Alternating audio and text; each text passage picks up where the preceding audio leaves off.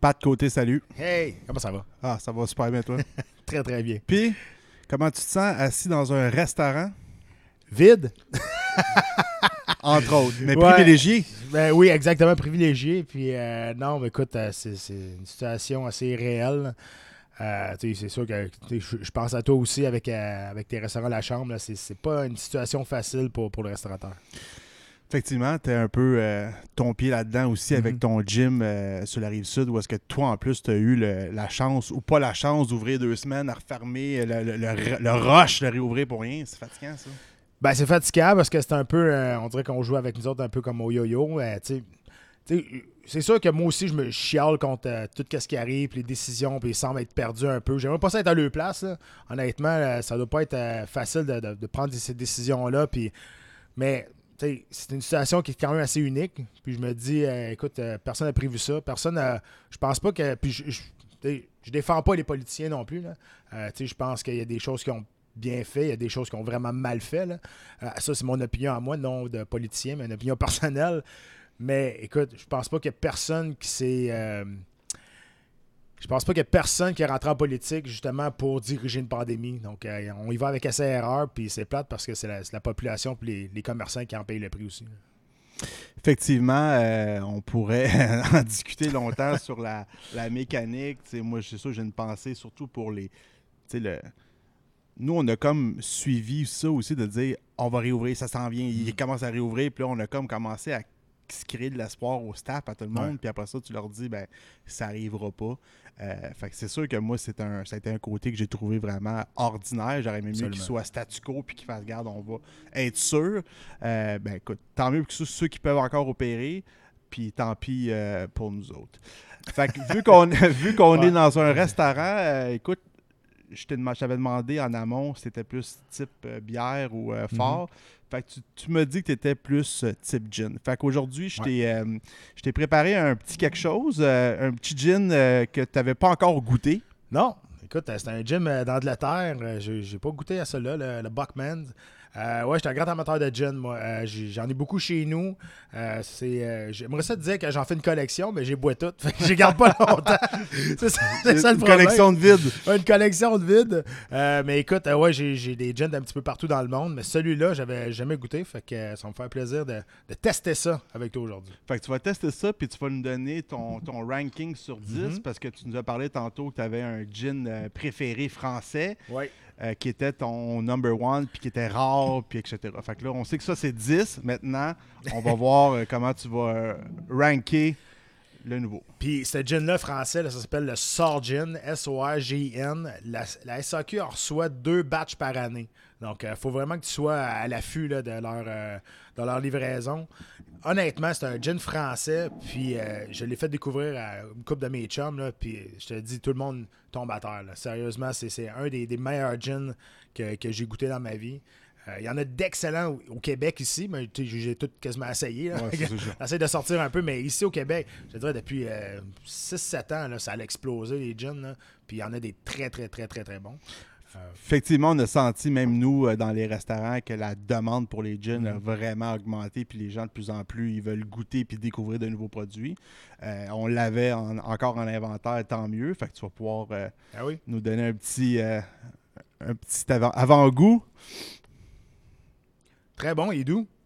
Très doux. un, petit doux. Ouais, un petit doux. Il on dirait qu'il goûte un peu les, les framboises ou quelque chose comme ça, mais non, très très bon. Écoute, j'en ai goûté des mauvais, là. C'est pas tous les gins qui sont bons. mais s'il était bon, s'il était pas bon, s'il était pas bon, je te l'aurais dit, mais non, il est très très bon. Fait que mettons sur 10, 8. Sur 10, ouais, je vais te mettre. Euh, écoute, c'est dur d'accoter le Sorgin, mais je vais te mettre ça un 7-8. Ouais. 7-8, ok, parfait, on prend ça. Euh, pour ceux qui ne le savent pas, ben, Pat Côté a déjà été euh, sous. Euh, J'étais ton employeur pendant, pendant quelques mois. J'espère que je t'ai pas trop, trop fait honte. en fait, pour les gens qui ne sont pas au courant, j'avais une organisation qui s'appelle Ringside, mm d'art marceau mix. Euh, on, était on a fait 13 événements. À un certain moment donné, nous, les as se sont alignés autant pour moi que pour toi. Puis on a réussi à en faire euh, deux beaux événements quand même mhm. majeurs ensemble, Centre Bell puis le Colisée de Québec.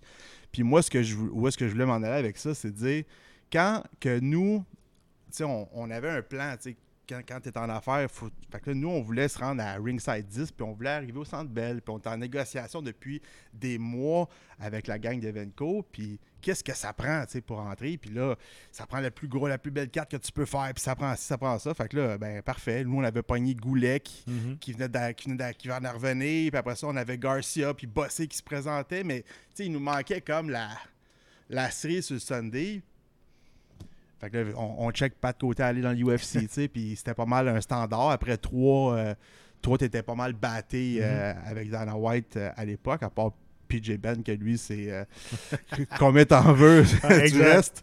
Euh, puis là, bon, ton malheur, tu t'en perds une troisième en ligne. Ouais. Euh, J'écoutais le combat parce que, je- bon, là, je- là, je fais comme, moi, ça me prend ce gars-là pour aller atteindre mon objectif. Comment que je- comment j'approche un gars qui vient de perdre? Puis qu'est-ce que j'y écrit? Puis j'ai été retourné dans mes messages Facebook quand je t'avais écrit, je pense en 2014 ou même peut-être avant ça, je me souviens même plus. Puis c'était comme, ouais, euh, je sais pas comment tu vois ça. euh, big, beau, beau fight, Pat, mais penses-tu qu'il y aurait moyen qu'on fasse de quoi ensemble? On a réussi à, à atteindre Mhm. cet objectif-là. Puis moi, ce qui m'avait marqué, c'était ta résilience de dire, gars, moi, mon plan, il est fait. Là. Mm. Je vais faire ça. Ça va être 3, 4, 5 fights. Voici le parcours. Puis je vais y retourner. Puis ça va y aller. Puis j'ai. On fait, ouais, ouais, c'est beau. Mais tu l'as fait. Puis moi, Mhm. c'est ça qui m'a qui m'a marqué dans ton, ton mindset que tu avais. Mais tu sais, honnêtement, ça, tu sais, au niveau de la fierté, de l'orgueil personnel, c'est très rough. Là. Parce que moi, en 2008, je me suis battu pour le championnat du monde à UFC à Chicago devant 20 000 personnes. J'ai atteint le plus haut standard dans ce sport-là. Puis, euh, trois ans plus tard, je me retrouvais. Oui, j'étais au centre Bell, mais il n'y avait pas 20 000 personnes. Dans une, genre, il fallait que je refasse mes classes dans des, des organisations régionaux, régionales. Fait que ça a été dur. euh, L'orgueil, là, faut à la tasse à côté. Puis, c'est comme ça, c'est de la business. Puis, j'ai tout été super proche de l'organisation de l'UFC. Puis, eux autres, ils me l'ont dit quoi faire si je voulais revenir à l'U- au UFC. Parce que, sais, ça a bien. Ça a parti que j'ai un peu. Je leur ai un peu sauvé le cul là, à l'UFC 50. là, on s'entend. Là, Ouais. que pour- pour- quand je me suis battu contre, contre Tito Ortiz, euh, on connaît l'histoire. On va pas la répéter une, une, cent- une cent millième fois. Mais euh, depuis ce temps-là, j'ai tout, le temps travaillé- tout le temps bien travaillé avec eux autres. Depuis 2008, euh, tu vois, aujourd'hui, là, ça fait 13 ans que je travaille pour eux autres comme commentateur. C'est le 19 avril 2008. Donc, à l'UFC 83, c'est aujourd'hui que ça fait 13 ans. Donc, à cause de ça, j'ai tout le temps une bonne relation. Dans ce temps-là, c'était Joe Silva qui était encore le matchmaker. Puis euh, Joe Silva me dit quoi faire. Il dit, garde, il dit, nous autres, ça nous prend une raison pour te, remettre dans l'UFC. Il dit, Ah, tout le monde te connaît, tout le monde connaît ton nom, tu tu t'es battu championnat du monde, c'est des choses qui vont tout le temps rester. Mais là, ça nous prend une raison. Fait qu'il nous a dit, va, passe une série de victoires, puis termine tes combats avant la limite. Puis c'est ça, c'est ça qu'ils m'ont dit de faire. Puis euh, ça a parti, ça a parti de là. Puis à Québec, euh, je pense que tu avais aussi fait de quoi de spécial à peser pour attirer l'attention, pour que les gens en parlent.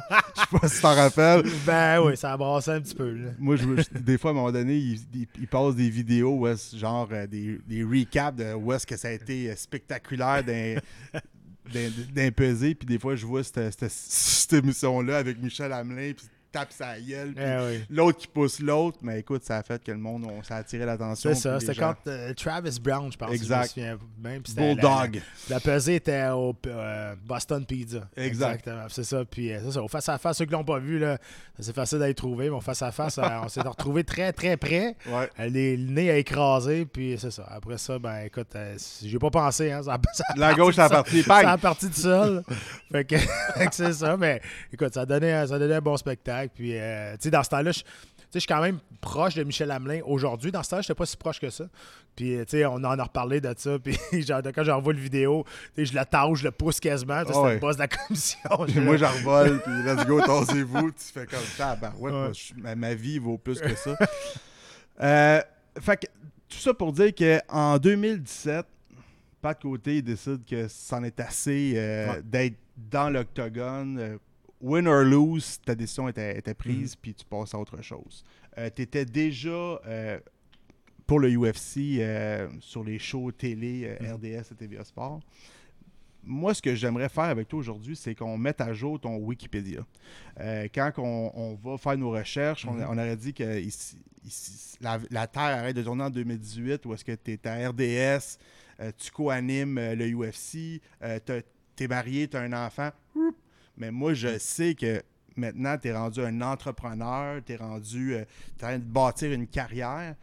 fait j'aimerais que tu nous dises un peu aujourd'hui, c'est qu'est-ce qui s'est passé depuis 2018 parce qu'il mm. s'en est passé quand même pas mal. Ben, je suis content que tu me donnes cette occasion-là, justement, de, de, parler de ce que je suis rendu parce que, veux, veux pas, puis, tu sais, c'est pas, pas une critique, mais, tu quand tu m'as invité à faire le podcast, la promotion que tu fais avec les, photos, c'est encore moi avec des photos que je suis en train de me battre. Puis je comprends. Puis à un moment donné, quand j'ai pris ma retraite, en 2018, j'ai comme eu une pensée à un moment donné. Je disais, tu sais, il faudrait peut-être que je me sorte de cette image-là pour essayer de faire d'autres choses. Puis je me, suis rendu compte que c'était impossible. je vais toujours être le combattant. Je vais toujours, je vais toujours avoir une, une relation avec ce sport-là. Je l'ai tatoué dans la face. Pas juste à cause des cicatrices, mais le monde, ils me reconnaissent à cause de ça. Peu importe ce que je fais aujourd'hui, peu importe si je suis un entrepreneur, je fais d'autres choses, peu importe si maintenant euh, je, fais, je, fais, euh, je fais beaucoup d'acting, je joue dans des séries québécoises, je joue dans, dans des films, même si, admettons, je vais gagner un Gémeaux, en, guillemets, mais ça va toujours être, regarde, c'est l'ancien gars de l'UFC qui a gagné un Gémeaux. ça va toujours être ça. Fait que je l'ai accepté, puis là, toute ma carrière, j'en ai profité de cette, surtout des trois lettres de UFC, j'en ai profité énormément euh, pour monnayer un peu ce que j'ai aujourd'hui au niveau de mon patrimoine. Parce que ces lettres-là sont ultra payantes quand tu es capable de, les utiliser à l'extérieur de l'octogone. J'ai fait beaucoup, beaucoup d'argent. Encore, j'en fais encore aujourd'hui à cause que j'utilise ces trois lettres-là, j'ai même pas besoin de lancer un coup de poing, et surtout pas d'en savoir. Fait que euh, aujourd'hui, c'est ça. J'ai pris ma retraite en 2017 parce que euh, ma fille elle venait de naître. Puis je trouvais ça difficile euh, de m'en aller. J'ai fait ça le matin pour partir toute la journée pour aller m'entraîner aussi. Puis je me suis toujours dit, le matin que je vais me lever, puis ça me tente plus d'aller au gym, ça va être terminé. Ce sport-là est trop dangereux pour que je me présente dans l'octogone à 50%, à 75% du vouloir d'aller gagner le combat. Fait que, tu sais, puis, pas, c'est vrai que j'ai pas été champion, mais je me suis battu pour le championnat du monde. J'ai coaché l'Ultimate Fighter, j'ai participé, j'ai été dans des main events, j'ai fait le tour du monde à cause de ce sport-là. J'avais plus rien à faire dans ce sport-là. Puis ça me tentait plus. C'est juste ça. Euh, la, la, compétition, le sport me manque pas. Ce qui va me manquer, c'est toujours euh, voyager avec l'équipe, la marche vers l'octogone, l'annonceur qui crie mon nom. ça, c'est des, des, feelings que jamais je vais pouvoir recréer ailleurs. Mais c'est la raison pourquoi je ne l'ai pas dit à personne que c'était mon dernier combat. je l'ai expliqué à plusieurs fois, c'est que je voulais vivre ça tout seul, vraiment égoïste, pour que personne partage ces moments-là avec moi. Puis je me suis dit, OK, là, c'est la dernière fois que je marche. Là, c'est la dernière fois que Bruce Buffer gueule mon nom. Là, c'est la dernière fois que je fais une coupe de poids. Malgré que c'est pas le fun de faire des coupes de poids, mais c'était ma dernière, je l'ai apprécié quand même. Fait que personne d'autre qui a pu partager ces moments-là avec moi. C'est pour ça qu'on dirait que ça. Aujourd'hui, je m'ennuie pas, pas en tout de ce sport-là. Puis aussi, ça m'aide aussi parce que j'ai resté connecté avec ce sport-là en étant commentateur pour, pour, le UFC. exact, ton tremplin, il était comme déjà. Euh, tu sais, souvent, il y a des, athlètes comme ça qui vont comme prendre une retraite. Des fois, ils n'ont pas le choix de la prendre, puis là, ils, se retrouvent devant rien, puis ils sont prêts à la mm. servir de bord, puis ils se ramassent à se battre contre, euh, contre Jake, puis manger des volets. Tu sais. Mm. Euh, fait que moi, je t'ai suivi parce qu'on on a travaillé ensemble, puis je suis toujours fasciné puis impressionné de voir quelqu'un qui réussit à s'en de bord parce que tu étais combattant au UFC, mais tu étais quand même une petite PME en même temps parce que il fallait que tu te promotes, il fallait mm-hmm. que tu aies une équipe, euh, tu avais un, plan marketing, tu vendais de la visibilité, euh, etc. Fait que je pense que ça t'a bien aidé pour la suite. Fait puis pour répondre à ta question, oui, on a mis les images euh, de pas de côté, le combattant UFC, parce que mon objectif, c'était de dire probablement que plus de monde connaisse pas de côté le combattant UFC ben pas de côté l'entrepreneur. Mais j'avais vraiment pas l'intention de parler de UFC puis ça. Mhm. Fait que je m'étais dit, bon, mais le monde qui vont joindre à nous, qui vont nous écouter plus tard, vont voir que c'est pas de côté, puis que pas de côté, il est plus là. Mhm. Puis pas de côté, euh, il a fait du chemin depuis 2018, entre autres un gym. Mhm. Euh, entre autres, tu es allé euh, prendre des formations ou un cours en acting. plusieurs, ouais plusieurs. Euh, tu sais, ça, personne n'est au courant de ça. tu t'as annoncé, euh, je pense, cette semaine que tu allais être déjà dans une, une série québécoise euh, mm-hmm. là, là, maintenant que tu tournes. Fait donne-nous du gars là-dessus. Ben, euh, ben c'est ça. Quand je, quand je suis sorti en 2017, euh, Jean-François Gaudreau, qui s'est occupé de ma nutrition pendant tout le temps que j'étais à 170 livres, quand j'ai décidé, décidé, de descendre à les, les mi-moyens, euh, il, y avait un, il y avait un plan, lui. Lui, il voulait se partir un gym, mais un gym complètement différent de toutes les autres. on voulait créer une communauté du centre XPN, d'avoir euh, des clients qui sont fiers de venir chez nous. Puis, c'est très différent le, gym. Si tu t'en vas, puis c'est pas pour dénigrer les autres gyms, là, mais si tu prends un, énergie cardio puis notre gym, tu vas voir qu'il y a vraiment une grosse, grosse, grosse différence. Euh, au niveau de l'approche, au niveau, au niveau de, juste de, l'installation, le nombre de clients, puis l'espèce de, connexion qu'on a avec, avec nos, membres. Euh, fait que lui avait cette idée-là. Fait qu'il m'a demandé si ça me tentait. Je dit, ben oui, écoute, euh, c'est, moi, j'ai jamais pensé avoir euh, devenir coach ou montrer des. ou devenir professeur ou des choses comme ça. sais, ça m'intéressait pas tant que ça de, de, partir de quelqu'un de zéro puis mettre du temps là-dedans. Euh, finalement, je me suis surpris à quand même aimer ça, parce que des fois, je, vais donner des cours quand, quand, j'ai du temps, puis j'ai quand, quand, même, euh, quand même aimé ça. Fait qu'on a parti ça ensemble avec euh, quatre, autres, quatre autres amis, dans le fond, qui sont des, sportifs professionnels aussi, puis qui sont encore, ils sont pas en retraite, mais sont encore actifs. Fait que ça, ça c'est super le fun. C'est sûr que là, là, ça fait trois ans qu'on est ouvert dont un an fermé. mais, écoute, on est, on est super fiers de ça. Moi, je suis super fier de ça. Puis, tu sais, ce gym-là, tu sais, avant de faire de l'argent avec un gym, ça va prendre du temps. Euh, puis, mais ce gym-là m'a apporté d'autres choses. M'a amené des, connaissances, m'a amené d'autres opportunités.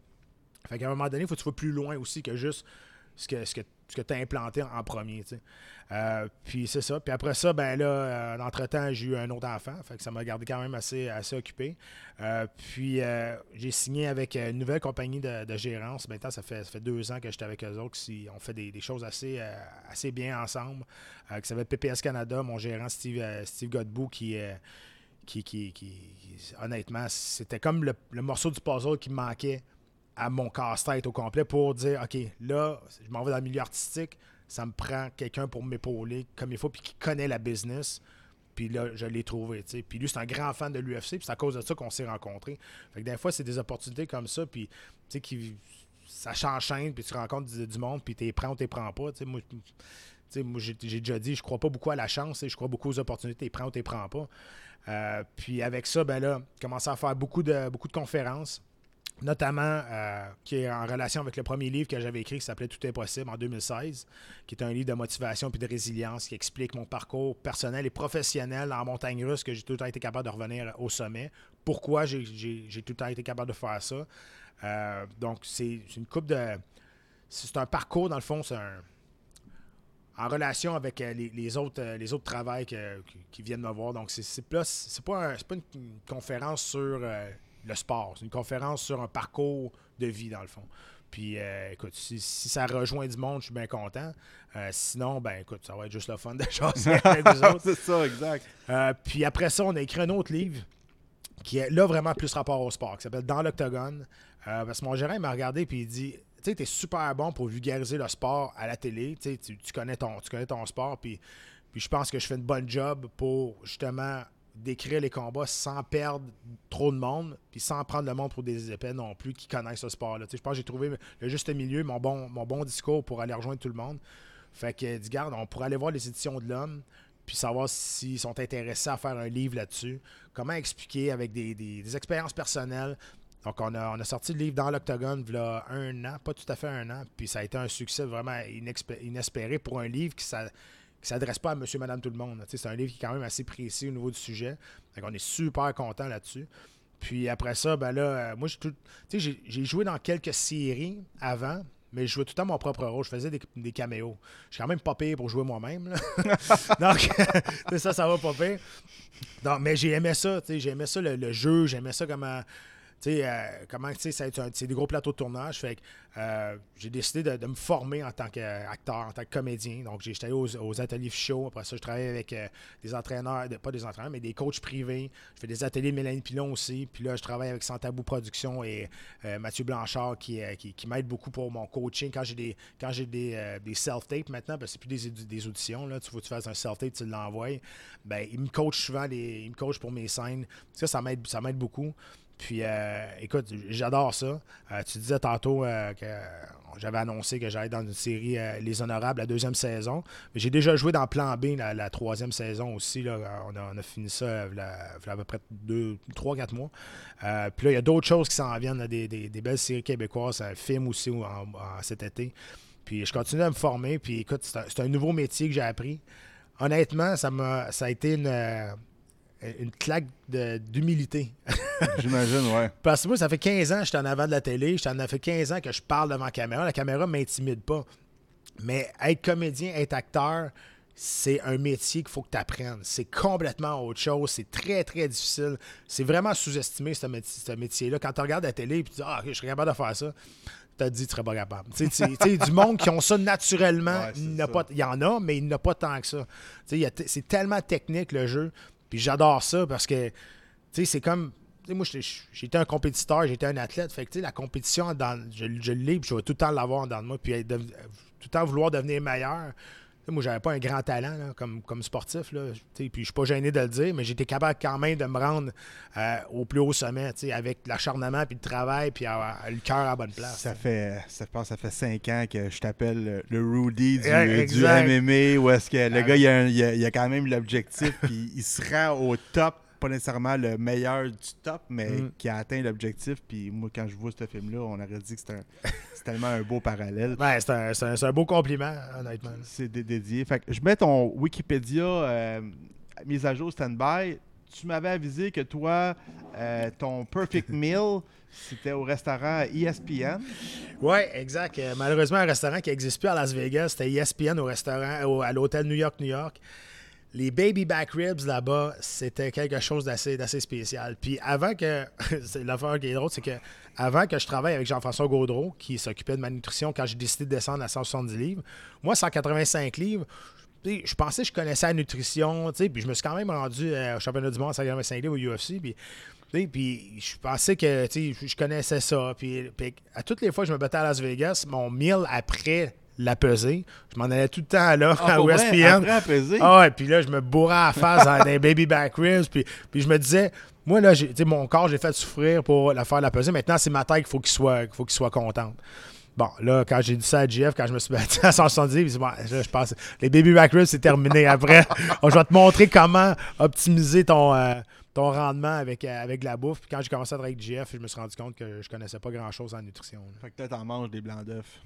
J'en mangeais, ouais. ouais, hein? la diète, c'est terminé. C'est terminé. fait que là, tu vas pouvoir nous donner ton opinion sur euh, la côte levée, la chambre, euh, qu'on fait euh, déjà ici. On l'a pas modifié ou ajusté parce que tu étais notre invité. Fait qu'on on va avoir l'opinion d'un fan de côte levée. Comme ça, peut-être que mec, tu te représentes à la chambre, mais tu auras ton ton meal euh, en tête. Oh. Très bon. Ça le fait? Ça le fait très, très bien. Bon, mais t'as-tu? Fait que là, aujourd'hui, t'es dans un restaurant, mm-hmm. tu manges une bonne côte levée, tu bois un bon gin. Quand même, pas si pire. Je heureux. bon, mais le temps que tu manges, euh, moi, ce que je veux aussi euh, comprendre, parce que, tu sais, je regarde ton parcours depuis, depuis le début, tu es un gars qui, qui fixe des objectifs, puis il faut que la, destination est claire. Aujourd'hui, est-ce que Pat Côté a une destination claire de où est-ce qu'il se voit dans, dans 5 ans, puis dire, bon, mais moi, je me mets all-in, exemple, dans l'acting, puis je veux atteindre tel objectif? Je me mets all-in dans pas mal tout ce que, je, j'entreprends. Pour vrai, j'ai deux autres, euh, j'ai deux autres pieds dans, j'ai un pied dans deux autres business euh, qui, sont en train de grossir aussi. Euh, j'ai de la misère à faire une seule chose. Euh, puis des fois, j'arrive avec un autre projet, puis un autre, euh, un autre projet que je, commence à travailler pour. Puis ma, femme me regarde, elle dit oh, Mais tu vas faire ça quand? J'ai dit mais je, vais trouver le temps. Puis, puis pour moi, c'est super important d'être ultra présent pour mes kids aussi, pour mes, pour mes enfants. Puis je suis un papa qui est super, super présent. Puis je pense, je pense que je suis un bon père, honnêtement. Je pense que je, fais, je fais la bonne job. Quand je suis là, je suis là à 100%. Mais, sais, moi, là, j'ai. Moi, j'ai moi, j'étais un militaire. Moi, j'étais un soldat, j'étais dans l'infanterie. Moi, je suis bien en dessous d'un sapin. j'ai pas besoin de tout ce que j'ai aujourd'hui matériel. Ce que je fais, c'est pour ma famille, c'est pour, pour le bien-être de ma famille, honnêtement. Puis je, je dis souvent, j'ai pas besoin de grand luxe dans ma vie, moi. Je suis bien correct avec le, le, minimum, je suis capable de vivre, puis c'est pas pour, pour montrer aux autres que j'ai que, j'ai réussi ou ben non, que, j'ai les moyens de le faire. Mais aujourd'hui, ma famille, c'est ce qui est le plus important pour moi dans ma vie. Euh, ma femme et mes deux enfants. Fait tout ce que je fais aujourd'hui, pourquoi je suis impliqué dans toutes sortes de choses, c'est le syndrome du travailleur autonome. J'ai tout le temps peur de manquer, de manquer de. Pas de manquer d'argent, mais de manquer de job. Moi, j'aime travailler. J'adore travailler, j'adore être occupé. Mais depuis que je suis sorti de l'armée, je me suis toujours dit, plus jamais je vais faire quelque chose qui ne me tente pas.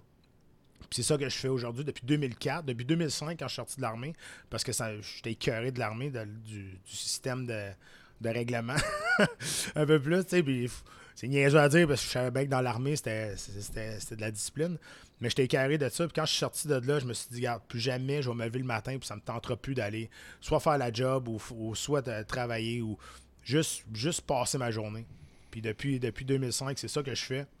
Puis encore aujourd'hui, dans tous les, tous les projets que je t'ai impliqué, euh, je suis là à 100%, mais c'est parce que ça me tente de le faire. Puis je pense que quand tu as l'option, quand tu te lèves le matin puis tu as des options, moi je trouve que c'est ça que tu as réussi.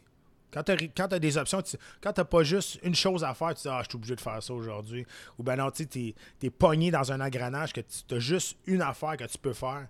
Je pense que c'est là que tu peux devenir malheureux puis que tu peux, tu peux moins te, exploser tout ton potentiel. C'est pour ça que moi, j'ai l'air éparpillé des, de la vision du monde extérieur, mais dans ma tête, c'est assez clair ce que je fais. Ben écoute, euh, tu parles au bon gars, des projets. Euh, mm.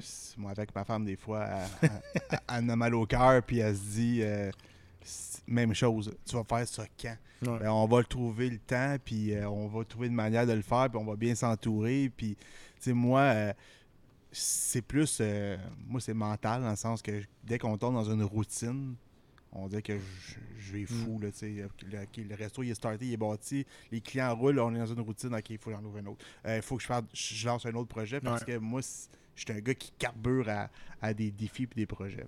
Fait que on sait qu'il y, a le, il y a le gym, on sait que tu t'enlignes vers une carrière en acting, tu nous parles de deux autres business. Est-ce que tu peux nous donner un peu d'infos sur ce que ça mange en hiver? C'est, ben, c'est, ouais, ben, c'est une business qui est au niveau du, euh, de l'huile cannabinoïde médicale. Donc, euh, je suis associé avec euh, une compagnie de Colombie-Britannique qui, maintenant qu'on a, on a notre, notre permis de Santé Canada, on attend notre permis de, vente aussi pour rentrer dans les SQDC qui devrait se faire d'ici la fin avril. donc, ça, c'est un super beau projet que ça fait longtemps qu'on travaille là-dessus. Puis euh, un autre projet qui sont avec, avec un peu la, même, c'est un projet d'eau d'érable avec, euh, avec eux autres. Donc, euh, écoute, on est on, on va à gauche, à droite. Puis, vous, allez, vous, allez, comme être distributeur québécois de ce produit-là? C'est un peu le. Ouais, exact. slash, peut-être faire un breuvage alcoolisé avec ça aussi. on n'est pas sûr encore, mais regarde, c'est encore quand même assez embryonnaire comme projet. Euh, mais je me lève à tous les matins puis je regarde, euh, je regarde si je peux faire, pas, pas faire d'autres choses, avoir d'autres projets aussi. Mais là, ça, je suis quand même assez, assez bien impliqué. Puis le problème, c'est que là, présentement, c'est plus entre nos mains. on attend. pour... ça. pour moi, ça, c'est ultra difficile. C'est ultra difficile d'attendre après les autres. Là. Puis j'ai fait ça fait longtemps que je fais de la business j'ai eu un magasin de linge j'ai eu, euh, eu plein d'autres choses puis souvent dans ma carrière professionnel, pas, pas de combattant, mais ailleurs de ça. En business, je me suis planté au moins deux, trois fois à cause que j'ai pas été assez patient. Puis euh, écoute, mon gérant était ici, il te dirait que c'est dur, de, c'est dur de, me garder assis puis d'attendre après les autres, parce que ça va, ça va jamais assez vite. Puis moi, tu sais, quand je me battais, je, faisais ma propre, ma propre horaire. C'est, c'est moi qui décidais quand j'allais m'entraîner, quand j'allais pas, c'est quand, quand je mangeais. fait maintenant que je fais plus ça, que je suis comme un peu, pas à la merci, mais j'attends toujours après les autres. Comme je fais une audition, mon gérant, je vais l'harceler. T'as-tu des, des réponses? As-tu des réponses? Euh, des fois, je pense qu'il ferme son téléphone. Puis c'est pas parce qu'il veut pas me répondre, mais à un moment il n'a pas de réponse, il n'a pas de réponse. Mais c'est ça. Euh, aujourd'hui, j'apprends à être patient et souvent, ça porte fruit. Fait que, comédien, euh, moi, je suis curieux de savoir parce que moi, ça me fascine aussi, ce domaine-là, puis le, behind the scene, etc. Euh, t'as-tu été, ça a été quoi ta première expérience, euh, appelons-le, plus officielle. Fait que, la- exemple, la dernière série que tu Mhm. de tourner, participer, ça, ça a-tu bien été? Est-ce que tu sentais une pression d'être euh, d'être regardé par le monde, de dire oh, comment il va s'en tirer le, le pat? Euh, T'as-tu Ben- été, été intimidé par des acteurs ou des comédiens ou t'as été bien accueilli? Ou, euh, Non, ben écoute, moi j'ai eu, la, j'ai quand même la chance de faire mon premier, mon premier gig, dans le fond, un troisième rôle parlé dans Plan B, qui est une super production de KO TV, euh, avec Jean-François Asselin, qui est le réalisateur, qui est ultra, ultra cool. Euh, puis j'ai fait euh, la, scène avec l'actrice principale qui était Anne-Elisabeth Bossé. Super gentille aussi. Je pense euh, sur des gros plateaux comme ça, puis il y a- du monde pour des grosses productions de même. Puis en plus, avec le COVID, il y a du monde qui sont, qui sont engagés pour euh, timer le, temps que tu passes proche de l'autre, pour aller chercher les, masques. C'est vraiment une grosse logistique. Là, j'ai vu que c'était quoi un gros plateau de tournage, vraiment, d'une grosse série. Mais non, écoute, je pense que tout le monde travaille ensemble. Il faut que, faut que ce soit un, esprit d'équipe, sinon ça dérape. Là. Bon, j'imagine qu'il y a des réalisateurs qui sont plus, plus que d'autres, mais ça a été une super belle expérience. Puis écoute, euh, dans, dans- les honorables, j'attends que je pense bien que ça va être la, même cho- chose aussi. Puis on travaille sur un autre projet avec euh, KO TV aussi. Puis euh, écoute, j'adorais ça, euh, honnêtement. Puis si tu me demandes la pression, je pense que je me mets plus de pression sur moi que j'en attends des autres. Ça fait longtemps que j'ai arrêté d'essayer de vous faire vouloir, de, me faire aimer des autres. Euh, moi, tout le temps, dans mes conférences, je dis souvent, dit, tu sais, j'aime mieux m'occuper du monde qui m'aime déjà que d'essayer de me faire aimer du monde qui m'aime pas. Parce que moi, perdre le monde qui m'aime de toute façon, si je m'en mange, j'en prends pas soin. Fait que, tu sais, moi, j'ai pas rien à prouver aux autres, j'ai plus euh, des choses à me prouver à moi. Puis c'est pour ça que je prends des formations, puis je continue à me, former, puis je prends des workshops, puis je continue, je continue, je continue pour améliorer mon jeu. Puis je pense que je vais en, prendre je vais en prendre le restant de, de- ma carrière si j'ai une carrière d'acting. Parce que tu peux pas t'asseoir là-dessus. Puis tu es dans l'œil public aussi. Je sais que le monde, ils vont me voir en premier. Ils vont dire Ah, OK, c'est l'ancien combattant. Puis on va voir s'il est capable de jouer. Puis on a vu d'autres combattants, qui, surtout aux États-Unis, qui ont essayé. Puis ça n'a pas tout le temps bien on, a, passé. on a- là. on a vu Georges aussi. Ouais, genre, mais tu sais, écoute, euh, c'est ça. C'est, différent. Si tu le trouves pas bon ou tu le trouves bon, ça t'appartient. Mais écoute, mais c'est parce que tu sais, c'est pas facile. Quand tu commences à faire ça, quand tu commences à te former, tu t'aperçois que c'est ultra, ultra, ultra dur.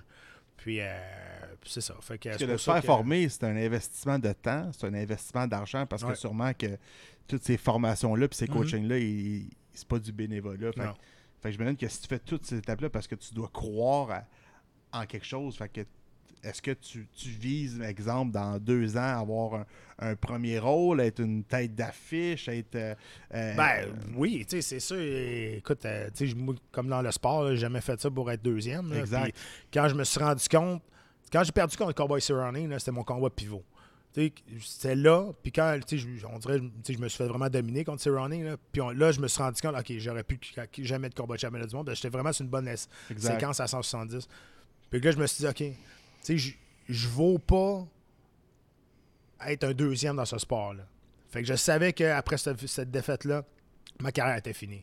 Il me restait trois combats sur mon contrat, mais j'ai fait un dernier combat pour moi, pas pour les autres. Juste pour dire bye à ce sport-là. Puis là, j'embarque dans une nouvelle aventure qui, est- qui est l'acting. Le monde m'a trouvé ça peut-être arrogant, ce que je vais dire, mais moi, je crois vraiment qu'à un moment donné, il m'a gagné un Gémeaux. Bon, c'est moi, c'est vraiment... le target, il est là, c'est le Exact. Gémeaux. C'est ça que je voulais exact. Mais tu sais, il y en a qui vont dire, ben, voyons donc. Puis ça se peut que ça n'arrivera pas. Mais c'est. C'est impossible que je me dise, oh, je vais faire ça pour le fun. Tu sais, la compétition va toujours être en, en- en dedans de moi. Puis c'est sûr que je vais, je vais essayer de, de me former, de devenir meilleur d'année en année, de jour en jour, pour éventuellement arriver puis décrocher un, gros rôle, puis là, vraiment que ça, que ça parte euh, solide. Puis j'ai la chance d'avoir une équipe autour de moi de PPS Canada, puis mon gérant qui croit énormément en moi. On a une excellente euh, communication qu'on a ensemble. Fait que ça, c'est facile quand on travaille plus, euh, tout le monde ensemble. Donc on a une espèce de. C'est comme mon autre famille, PPS. Mais dans le fond, c'est comme si tu de te monter un, un, même, un même modèle que tu avais quand tu, tu combattais. Tu Ouais. un gérant, euh, vous Mhm. avez une vision, euh, tu prends du coaching, euh, tu tu t'entraînes. euh, C'est comme si tu t'as rebâti une carrière quasiment dans le même concept, mais au lieu de. de- Ben, il y a beaucoup de, ouais, tu- il y a beaucoup de similitudes. T'as as, fait raison. Puis, tu sais, c'est- tu encore une fois, tu sais, mon, mon, mon, mon outil de travail, c'est mon corps, encore une fois. tu. Fait que, tu je trouve ça, je trouve ça cool là-dedans. là. ça permet aussi de quand tu. euh, tu sais, tu me disais dans le temps, euh, tu sais, je suis payé pour m'entraîner pour être Mhm. à mon top. Fait que c'est encore ça que tu fais aujourd'hui. Tu tu t'entraînes pour être à ton top, puis veux, veux pas, faut quand même que tu fasses encore attention à toi. Je veux dire, tu peux Mhm. pas. euh, tu veux garder, tu veux avoir l'air sharp, tu veux avoir l'air clean. euh, tu sais, Fait que c'est. Je trouve que c'est un. En tout cas, moi, je trouve que c'est une belle continuité. Quand j'avais vu ça passer euh, sur les réseaux sociaux, j'ai fait. Je pense que ça va le faire parce que je te voyais aller euh, à la télévision quand tu faisais l'analyse des, euh, des combats, puis on, on s'entend qu'on regarde le premier que tu as fait, puis on regarde ça aujourd'hui. Ouais. Il y a eu une, une belle amélioration, puis aujourd'hui, je pense que tu es, comme le top euh, pour le faire euh, au Québec, pour sûr. Euh, là, Georges se, joint à toi Ouais. aussi dans ce ce processus-là. C'est quoi un peu le. Il est là, il est pas là. comment tu, Ben- tu gères ça, le- le- sa venue euh, au show? Est-ce que tu es. Ah, moi, je trouve ça, je trouve ça bien pour, pour, les, pour ceux qui nous regardent. tu sais, Je veux dire, je pense que tu as les. c'est sûr, Georges, c'est- Superman. Tu comprends? Là, tu sais, je veux dire, c'est un icône. C'est à mon avis, puis c'est pas parce qu'il est québécois, mais c'est parce que je pense qu'être un des meilleurs athlètes dans un sport, ça l'englobe un tout. Pas juste tes performances sportives. Euh, puis c'est pour ça que moi, dans, dans ma tête, je trouve que Georges, c'est le, c'est le GOAT. C'est le meilleur of all time de ce sport-là. Pour tout ce qui a accompli ce sport-là, mais c'est comment il a fait avancer ce sport-là aussi. Fait que, tu sais, de l'avoir avec nous autres, à côté de nous autres, tu sais, c'est du live. C'est pas facile de faire du live quand, quand tu viens juste une fois de temps en temps. Euh, puis, écoute, nous autres, on moi, je suis là pour le feeder. Tu sais, je fais des passes euh, la palette le plus possible.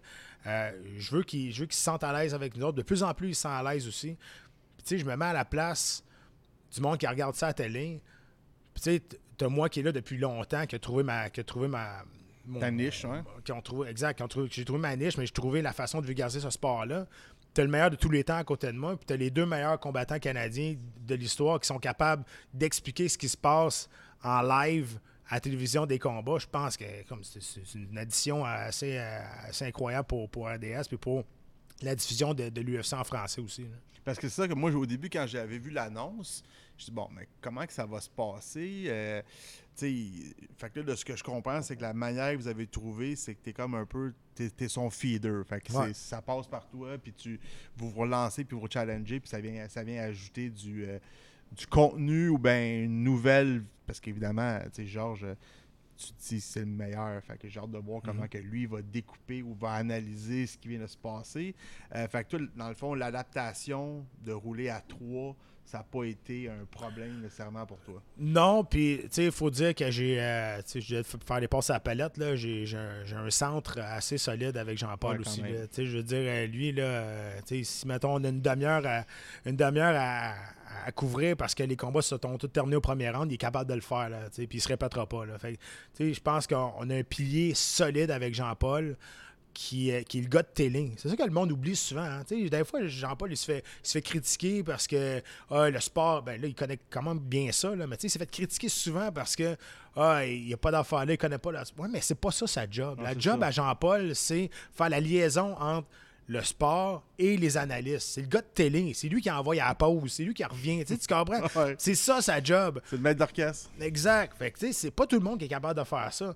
Fait que, tu sais, puis là, un moment donné, quand il y a eu la, la nouvelle de Georges qui est arrivée, là, tout le monde pensait que euh, c'est moi qui allais leader le show, puis Georges allait, être l'analyste. C'est pas facile de leader ce show-là non plus. Tu sais, surtout du live. Euh, Jean-Paul, ça fait, fait 30, même plus que ça, peut-être 40 ans qu'il fait ça de sa vie. Là. Fait que ça prend un gars de même et moi ensemble, qui ça fait maintenant 13 ans qu'on travaille ensemble, Jean-Paul et moi. Donc, c'est facile pour nous autres d'avoir un troisième avec nous autres qui a moins d'expérience, puis de le feeder, parce qu'on se connaît tellement, Jean-Paul et moi. Quand on est revenu de la pandémie, là, euh, on travaillait dans deux studios différents. Ah ouais, hein? On se voyait pas. Puis ça paraissait pas. Parce que ça faisait tellement d'années qu'on travaillait ensemble, on se connaît tellement, les intonations, puis on connaît le show par cœur. Mais faire ça avec quelqu'un que tu, tu connais pas ou tu n'as jamais travaillé avec, c'est impossible de faire ça. là. Euh, je, je vais juste sauter du coq à l'âne. Mhm. notre, notre ami euh, Éric Hamel te demande si ça a été dur pour toi de, de prendre ta retraite. Euh, ça- je, je pense que tu nous as quand même déjà parlé Mhm. que c'était clair pour toi puis que Oui, mais c'est- je veux dire, c'est jamais facile. C'est, très, très dur parce que tu laisses, je laisse 15 ans de ma vie sur le tapis quand même. C'est comme, OK, c'est terminé, euh, la compétition. Mais ça a été moins dur parce que j'étais préparé. ça faisait au moins quatre ans que j'avais plus besoin de me battre pour vivre. c'est sûr que j'aurais pas fait ça gratis. Ils me payaient, j'étais bien content. mais je pense que c'est plus facile quand tu es préparé, quand tu es prêt, quand tu pas juste ça dans la vie. Puis, je veux dire, le monde qui, qui, vit bien de ça, qui, sont, qui deviennent millionnaires, le rêve de tout le monde, il y en a peut-être 5-6. Je veux dire, euh, tu sais, ce sport-là, c'est très. Euh, c'est très ingrat, ce sport-là. Tu as 100% des chances de te faire faire mal, mais tu as 1% des chances de bien vivre de ce sport-là. C'est pas évident. Ben, je te le confirme. Euh, mm. J'ai été promoteur de 13 combats, puis je n'ai vu passer des fighters, puis mm. aujourd'hui, je te confirme qu'il n'y en a pas un qui est ah millionnaire grâce à ça, puis il y en a qui ont fait des sacrifices mm. incroyables. ils ont eu l'opportunité de se rendre au UFC, mais c'est là qu'on voit qu'il y a vraiment une coche euh, tu pars de la Ligue américaine au show. Là, exact. Puis, tu sais, on, partira pas là-dessus, mais c'est sûr que tu penses que tu es rendu à l'UFC, tu penses que, oh, OK, je vais faire 500 euh, 000 par année. C'est pas ça qui arrive. 9 plus 9 pour commencer. Ça, la star c'est rendu 10 euh, ou 12, 10 plus 10. Mettons, tu fais, tu fais 10 plus 10. Là. Ça, ça veut dire que tu gagnes 10 000 pour te présenter, plus 10 000 si tu gagnes. Mais si tu perds, tu as 10 000 pour te battre à l'UFC, la plus grande organisation au monde. Tu enlèves 30% de taxes, 10% de ton gérant. Il ne reste plus grand-chose, moi, te dire. Puis là, après ça, faut que tu vives à temps plein de ça? Parce que te battre au UFC, faut que tu t'entraînes à temps plein. Il y en a qui ont des, des, des job des jobs, mais il n'y en a pas beaucoup, là, à part, à part Miocic, qui est un pompier, qui est une bonne. Chris Lytle était, il était pompier du tout, puis il, a fait, il, a fait, il était à l'UFC, puis on était ensemble dans Ultimate Fighter la quatrième saison, puis il m'avait dit c'est le meilleur job que tu peux avoir si tu veux faire, tu veux devenir un athlète professionnel parce qu'ils vont donner du temps, ils vont donner du lousse, puis euh, fait que, mais à part ça, si tu veux vraiment t'améliorer puis d'avoir du succès, faut que tu t'entraînes à temps plein, t'as pas le choix. Fait quand parce que là on parle de retraite, premièrement, je sais pas. Euh, euh, ben, je vais prendre l'autre question, je la trouve intéressante. Quel aurait été ton combat de rêve, nous demande euh, David? Je pense que tu l'as quasiment déjà eu, mais. Ben, écoute, le combat que j'ai jamais eu, euh, moi, sérieux, ça a tout le temps été. J'aurais bien aimé ça me battre contre Robbie Lawler. Ah ouais, hein? Parce que c'est un de mes combattants préférés. J'adore son style. J'ai toujours. Puis c'est drôle, hein, parce qu'ici à Montréal, on, était, on était bookés pour se battre un contre l'autre. Je pense que c'était en 2005. Puis, euh, puis finalement, je me souviens plus qu'est-ce qui est arrivé, mais j'ai encore ce poster-là chez nous. Ah ouais, ça, c'était rendu loin. Ah ouais, on, est, on, les deux étaient sur le poster. Je me souviens plus qu'est-ce qui est arrivé, mais c'est jamais arrivé ce combat-là. Mais euh, ouais, tu sais, moi, je, je pense, euh, tu sais, les combattants d'aujourd'hui, ça met, j'ai pas d'intérêt. Si tu me demandes, t'aimerais-tu te battre contre eux? T'aurais-tu aimé ça te battre contre eux? Non. Moi, j'aimerais ça me battre contre des Carlos Condit, des Robbie Lawler, des Matt Brown. Tu sais, ces gars-là que je sais que leur style, j'adore leur style, puis ça aurait donné un bon show. fait que, non, mais pour vrai, le combat que j'ai jamais eu, puis j'aurais bien aimé ça, c'est Robbie Lawler. Ah ouais, hein? je pensais que tu allais me dire, euh, Anderson, c'est quand même un monument. Euh, Silva, fait que je peux te dire peut-être qu'il va nous dire, euh, j'aimerais ça la, revoir ma shot de le faire au complet. Ben, oui, écoute, ça a été, c'est comme un unfinished business. Ouais. Mais tu sais, avec les années, puis je pense que j'ai appris ça très rapidement. J'ai arrêté de penser à ça. Ça ça m'a pas renté longtemps, ça. je veux dire, je trouve ça plate. Euh, ça comme, j'aurais aimé bien mieux qu'il me knock que ça se termine de même. Au moins, je m'en aurais peut-être pas rappelé. c'est peut-être ça à faire. Mais tu sais, finir comme ça avec une blessure, me dire, ah, tu peux, je peux pas croire. Je veux dire, j'ai eu des guerres dans ma carrière incroyables. Je suis sorti de là, j'étais pas si magané que ça. Puis là, le, plus gros moment de ma carrière, il arrive ça. sais, une bad luck au mauvais moment, c'est pas mal ça. Ah, ben on s'en souvient. en plus, ta confiance a, gros, a, grandi dans le combat. Puis même année, il faisait. Euh, on, on, est rendu à round 3, mon chum, parce que je pense qu'il n'y a personne qui s'était rendu jusqu'à là. Euh, c'était phénoménal. Fait que, écoute, mais tu sais quoi? bonne question. Ouais, mais tu sais quoi? Dans mon CV, il n'y a personne qui va pouvoir m'enlever ça que je me suis battu pour le championnat du monde au UFC. Puis combien, combien de combattants qui rêvent à ça, qui se rendent à l'UFC, puis ça ne leur arriveront jamais. Puis des combattants qui, ont bien plus de talent que moi là, présentement, ça leur arriveront jamais. Moi, je l'ai fait, moi, je l'ai, puis ça, il n'y a personne qui peut me l'enlever. Je suis curieux de t'entendre parce que j'ai été, euh, comme tu sais, un peu là-dedans, tout tu patauges encore là-dedans. Euh, l'industrie du sport de combat au Québec est pas mal sur le neutre. Euh, il y a quelques combattants présentement qui sont au UFC c'est quoi euh, tes, impressions présentement sur la représentation du Québec au UFC? Je pense qu'il en reste deux de mémoire. Mhm. Euh, Ben, Comment il tu en penses que, hein. il en reste trois? Comment tu penses que ces gars-là vont aller? T'as Emin Zabi, t'as Charles Jourdain, puis Marc-André Barrio. Euh, ben, je- écoute, c'est sûr que ces gars-là, ils ont, ils ont beaucoup de talent. Euh, des fois, ça, ça te prend juste une grosse victoire pour, pour te propulser ou d'avoir beaucoup d'attentes. Tu sais, Je prends le- je prends l'exemple de Charles Jourdain. Tu sais, Quand il a knocké du Choi, c'était probablement une, la plus- une des plus grosses surprises de l'année. Après ça, il a surfé là-dessus. Là, il commençait à être temps qu'il regagne un combat parce que là, ça commençait, la vague commençait à descendre un peu sur, le- sur le surf de cette victoire-là. Euh, je pense que je pense qu'on a un gros manque de, de suivi au niveau de la relève ici. Non pas dans les gyms, non pas au niveau du talent, mais au niveau de la représentation, où ce que les combattants puissent se faire voir. Tu as bien beau t'entraîner, là, t'as bien beau t'entraîner, mais être dans un vrai combat, c'est complètement différent. Ça va dix fois plus vite. Plein de choses qui, qui rentrent en ligne de compte. L'expérience, ça ne s'achète pas. Faut que tu le vives. Faut, faut, faut que tu passes des minutes dans un octogone pour, pour devenir meilleur.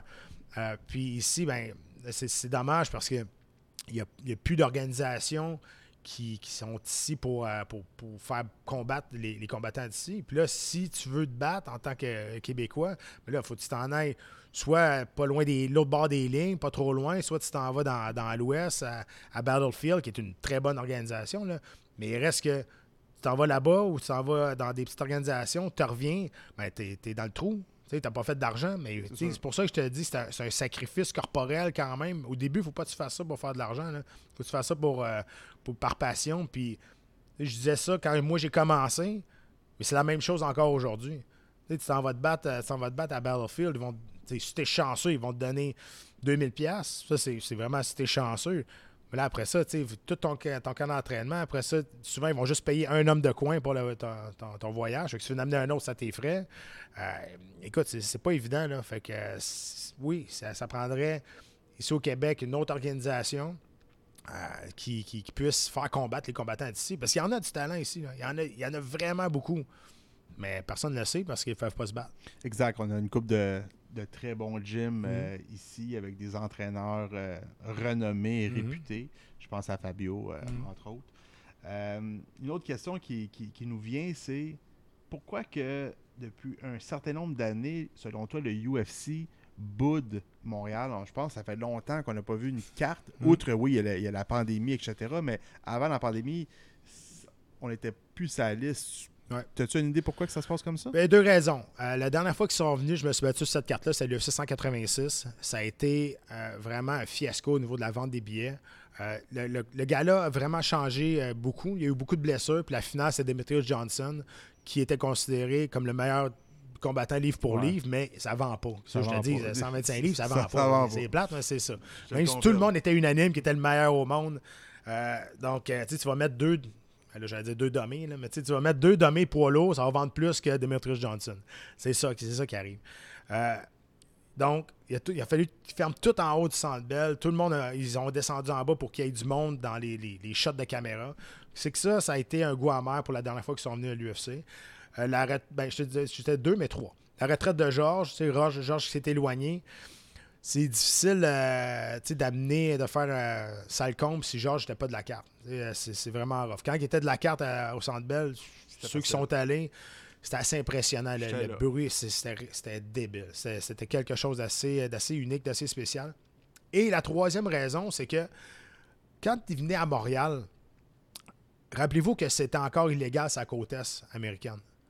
Donc, tout le monde de New York, le monde de Boston montait en haut pour voir des galas de l'UFC parce que c'était un gros happening. Là, maintenant, c'est légal partout. Fait qu'à Boston, à New York, ils attendent leur tour puis ils vont y aller quand l'UFC va passer. Donc, ça aussi, c'est une raison. Mais il n'y avait pas aussi un événement qu'il avait fait à Québec, au Colisée? Oui, je me suis battu là-dessus. ouais. Dans le milieu de l'après-midi, j'ai jamais compris. euh, on disait qu'ils se donnaient pas de chance que ça Ouais. marche. Ben, écoute, ils ont fait ça un mercredi soir. C'est la finale de Ultimate Fighter. Quand je me suis, ba- quand je me suis battu contre Kyle Noak. Ils ont fait ça un mercredi soir à Québec. Euh, écoute, personne ne l'a compris, celle-là. Moi non plus, j'ai pas compris. Euh, mais il reste, je pense qu'il y a eu, euh, écoute, peut-être 3000 personnes, même peut-être maximum, je pense. Même, maximum 5000. là. Ça, ça avait été, ça avait pas été un très très gros succès au niveau des, du guichet. Mais t'as Mais- t'as jamais su pourquoi que c'était passé un mercredi. Non, aucune idée. pas non, C'est ça, c'est ça. C'est ça. OK. Fait que, ben, j'espère euh, que ça répond à ta question, euh, Frédéric. Euh, Quelle serait ta réaction si un de tes enfants t'annonce qu'il veut devenir un professionnel de MMA? Bonne question. Oui, écoute, c'est sûr que j'en- j'enligne ma fille dans la gymnastique puis dans le ballet un peu plus. Pas d'artistique. exact. Je vais aligner mon gars vers le, le hockey puis des choses comme ça, mais je serais bien mal placé pour, pour lui dire non. Fait ce, que, je vais faire, c'est que je vais, je vais l'encadrer le mieux possible. Ben, je sais c'est quoi les dangers de ce sport-là, je sais c'est quoi les pognes, je sais, je connais par cœur ce sport-là. Euh, donc, euh, je vais essayer de l'en- l'en- l'entourer le plus possible, le, le- guider le plus possible, s'il veut vraiment faire ça. Puis, tu sais, si, s'il découvre une passion là-dedans, encore une fois, je serais bien mal placé pour dire non, fais pas ça. Mais c'est sûr que si tu me demandes, j'espère-tu que mes enfants suivent mes traces, la réponse est non. Parce que c'est pas une vie facile. non, c'est sûr. Moi, je suis un des. Tu sais, je suis- Surtout ici au Québec, surtout ici au Canada, tu sais, je suis un des, des, des privilégiés qui a réussi à vivre de ce sport-là pendant 15 ans. Puis c'est- pas tout le monde qui est capable de faire ça. Puis 15 ans, c'est quand même une longue carrière. J'ai eu des grosses blessures. Euh, fait c'est pas, c'est pas quelque chose que. 11 opérations de mémoire. Ouais, exact. Fait que c'est pas, quelque chose que je veux pour mes enfants. Mais ils font bien ce qu'ils veulent dans la vie, puis je vais les épauler peu importe ce qu'ils veulent faire. C'est sûr que je vais, je essayer de leur donner d'autres options. Mais euh, puis ça n'a même pas rapport avec les coups qu'ils vont recevoir, ça n'a même pas rapport avec, avec les blessures. Euh, ça a plus rapport avec la, difficulté de, de, de, de venir. De- comment je peux dire ça? La difficulté d'arriver au but malgré avoir une passion qui est, très très grande. T'as bien beau avoir tout le vouloir du monde, t'as bien beau être passionné comme, comme 10. Le pourcentage de monde qui font ce sport-là puis qui réussissent est très minime. Donc c'est plus pour ça. Je sais pas si c'en est, est rendu où, parce qu'il y a des gens qui se posent des questions sur ta carrière, puis le processus, puis le cheminement, puis qu'est-ce qui s'est passé. Il y avait eu un- une émission qui avait été produite sur ton histoire. Je, je sais pas si c'en est rendu où. Est-ce que c'est encore disponible? Est-ce que les gens peuvent voir ça Ouais. encore? Ou, euh, Ouais, il est disponible sur Crave.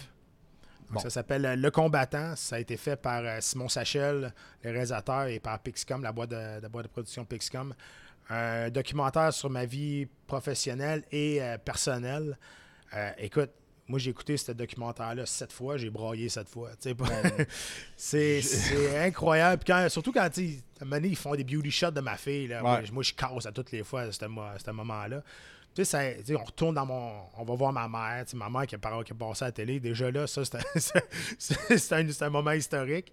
On est retourné à mon, mon école secondaire, puis on explique justement la, la difficulté de ce sport-là, puis comment que ce sport-là, il faut que tu sois égoïste. Il faut que tu penses à toi, puis le monde qui est autour de toi, il faut qu'ils comprennent ça. C'est pas évident non plus pour le monde qui sont autour de toi. Euh, mais je pense que ça a été monté d'une manière débile. Je m'attendais à quelque chose de bien, mais pas autant que ça. Puis, euh, non, mais écoute, je suis, je suis extrêmement reconnaissant de, du temps qu'ils ont mis euh, sur mon histoire pour, pour montrer c'était quoi la réalité de ce sport-là. Ben écoute, euh, je te confirme, euh, j'ai eu la chance de l'écouter également. J'ai eu les. C'est pas ma vie, puis moi-même j'en ai broyé, puis je t'ai écrit, puis je t'ai dit tabarouette, ça vient de chercher. Fait que les gens qui, qui veulent vraiment plus de- de- d'informations sur ce processus-là, euh, je vous invite à vous abonner sur Crave, aller chercher euh, le combattant parce que tu peux pas. euh, tu peux pas être indifférent à ça. Tu tu t'es tellement bavé, puis les up and down, Mm. puis tout le. Puis tu sens l'émotion quand tu, tu, tu l'écoutes, tu as l'impression d'être dans tes affaires. Puis fait que moi, je trouve que c'est un, un excellent rendu de ta carrière. Fait que ceux qui se posent des questions sur qu'est-ce qui s'est passé avant et après ça, le combattant sur Crave, ça serait C'est drôle parce que, il y, y a des moments que je suis seul devant la caméra, puis je réponds à des questions, puis à un moment donné, on parle de, ma retraite, puis là, je, casse un peu, je viens bien émotif. Puis c'est drôle parce que dans ce processus-là, quand on a fait cette, euh, cette scène-là, pas cette scène-là, mais cette, cette entrevue-là seule, c'était la deuxième question qu'il me posait. Je disais, OK, la journée va être longue. Finalement, ça s'est bien passé, mais la deuxième question, j'ai cassé. J'ai dit, oh boy, je dire. Quand on parle de, quand on parle de, de- de ma fille aussi, de la manière de, que- comment, j'ai, comment je voulais être papa, comment je voulais avoir une petite fille aussi. Fait que, euh, non, c'est, il y a l'aspect beaucoup humain aussi dans ce documentaire-là qui, euh, qui est quand même euh, assez touchant. Mais c'était ma, ma question de conclusion parce que je m'étais promis, moi, qu'un beau podcast, 30 minutes, ça fait, ça fait la job. Puis quand j'ai écouté cette émission-là, la venue de ta fille, euh, je pense que ta mère était aussi euh, dans l'entrevue, puis vous vous disiez, tu sais, c'était un bon moment pour Mm. nous tous que ça arrive. Qu- qu- Qu'est-ce qui se passait? Qu- Qu'est-ce qui a fait que cette, cette arrivée-là, ça a changé la donne? Où, t'en étais rendu pour, euh, pour nous dire ça? Ben, écoute, j'étais rendu en fin de carrière. Ça allait bien quand même, mais j'étais rendu en fin de carrière. Euh, Est-ce que je manquais de motivation? Peut-être pas, mais tu sais, euh, moi, si j'avais trouvé la bonne fille, j'aurais eu des enfants il y a 10 ans. là. J'étais prêt depuis longtemps à, à être, papa. Puis je voulais avoir une petite fille. Moi, je voulais être un super-héros de quelqu'un. C'est ça que je voulais. C'est pour ça que je voulais avoir une petite fille. Puis, quand, quand on a su que c'était ça, moi, j'étais vraiment super content. C'était le moment parfait.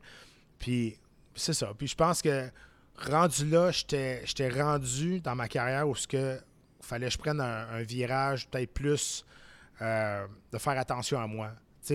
Puis je te disais tantôt, c'est un sport qui est ultra égoïste.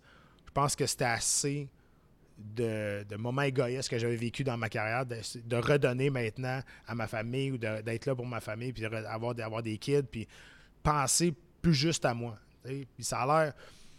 Mais ça a l'air égoïste, mais ça l'est. Mais tu sais, dans ce sport-là, il faut que tu le sois. Il faut que tu sois égoïste. Tu n'as pas, t'as pas le choix parce que sinon, tu vas te faire faire mal. C'est tellement Ouais, dangereux. ta ce ta vie est quand même en jeu, là, Exact. Fait que je pense que j'étais dû pour ça. J'étais dû pour lâcher ce mode de vie-là, d'être égoïste, puis juste tu sais, à me lever le matin, puis donner de l'amour à d'autres mondes. Ouais, exact.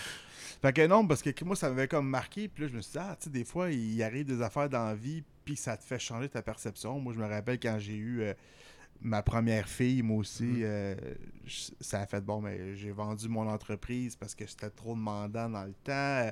Je déménage, je vais sur la couronne nord.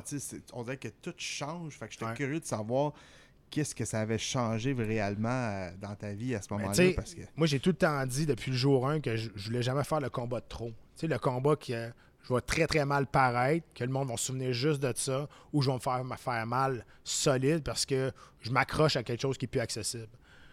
Puis je l'ai toujours dit, j'ai toujours cru, mais quand ma fille est née, ça a pris complètement d'autres proportions. Là. Tu sais, moi, je veux dire, euh, mon corps est magané, mais ma tête est, est encore là. J'ai passé des tests. Un an après ma retraite, j'ai passé des gros tests avec des neurologues. J'ai sorti de l'argent de mes poches pour faire ça, pour savoir si j'étais correct, savoir si j'avais eu des, j'ai des symptômes de, de- de commotion, des choses comme ça. Ceux qui connaissent ma carrière, ils savent que je ne me suis jamais fait passer de knockout. jamais. Mais j'ai quand même, j'ai quand même, tu sais, 35 combats, mais j'ai 15 ans de coups de poing sur la tête quand même. En entraînement, on a reçu. Fait tu veux, veux pas, c'est sûr que j'ai du dommage, mais je sais à quel point. Fait à tous les trois ans, je vais repasser ces tests-là, justement pour que je sois allumé pour mes kids. Moi, je veux, que ma, je, être capable de faire les devoirs à à mes enfants. Je veux être capable de jouer au soccer avec mon gars. Ou, veux, veux pas, je vais être là tout mentalement. Amener le corps, euh, je prenais de la, je prenais du Mioflex ou quoi, mettrais de la glace quand ça fait mal. Ça, c'est pas si pire, mais la tête, tu, peux- pas tu peux pas revenir à 100% si t'as des gros dommages. C'est pour ça, c'était super important pour moi. Puis quand ma fille est née, ça, le pas faire le combat trop, là, ça a, pris toute, toute autre proportion. Là, pas mal plus gros. Là. C'est peut-être grâce à elle que tu es ici aujourd'hui, euh, top shape, puis euh, avec Ben, des, des, des beaux. euh, C'est une grosse, euh, c'est- une grosse partie. On dirait que ça a comme mis le, le point à la ligne. De, depuis, depuis un ou deux combats, je savais que OK, j'en fais ça un autre, j'en fais ça un autre. Puis là, quand t'es né, c'est OK, là, là c'est sûr, c'est mon dernier. C'est sûr et certain. J'ai fait juste un combat quand, de, quand t'es né. Ça a été mon dernier. Fait que ça a déjà été dans ta tête, fait que ça a bien fini. Ouais. Ben, pas de côté, euh, merci de ton temps, merci de ton partage. Euh, je trouve ça, euh, ça fait quasiment 10 ans, 12 ans que je te connais, Ouais. je te suis, puis encore aujourd'hui, j'en apprends, puis ça, je trouve ça motivant, inspirant. Fait qu'en résumé, mes amis, allez sur Crave, écoutez ça, ça vaut la peine, lisez les livres, puis restez à l'affût des prochaines euh, séries où on va voir notre, euh, notre acteur Yes. québécois euh, sur place, puis euh, par côté, euh, il y a sa page professionnelle aussi que vous pouvez suivre. Alors, euh, merci tout le monde, merci Pat d'être là, puis Merci, euh, c'est super gentil. à une prochaine chicane.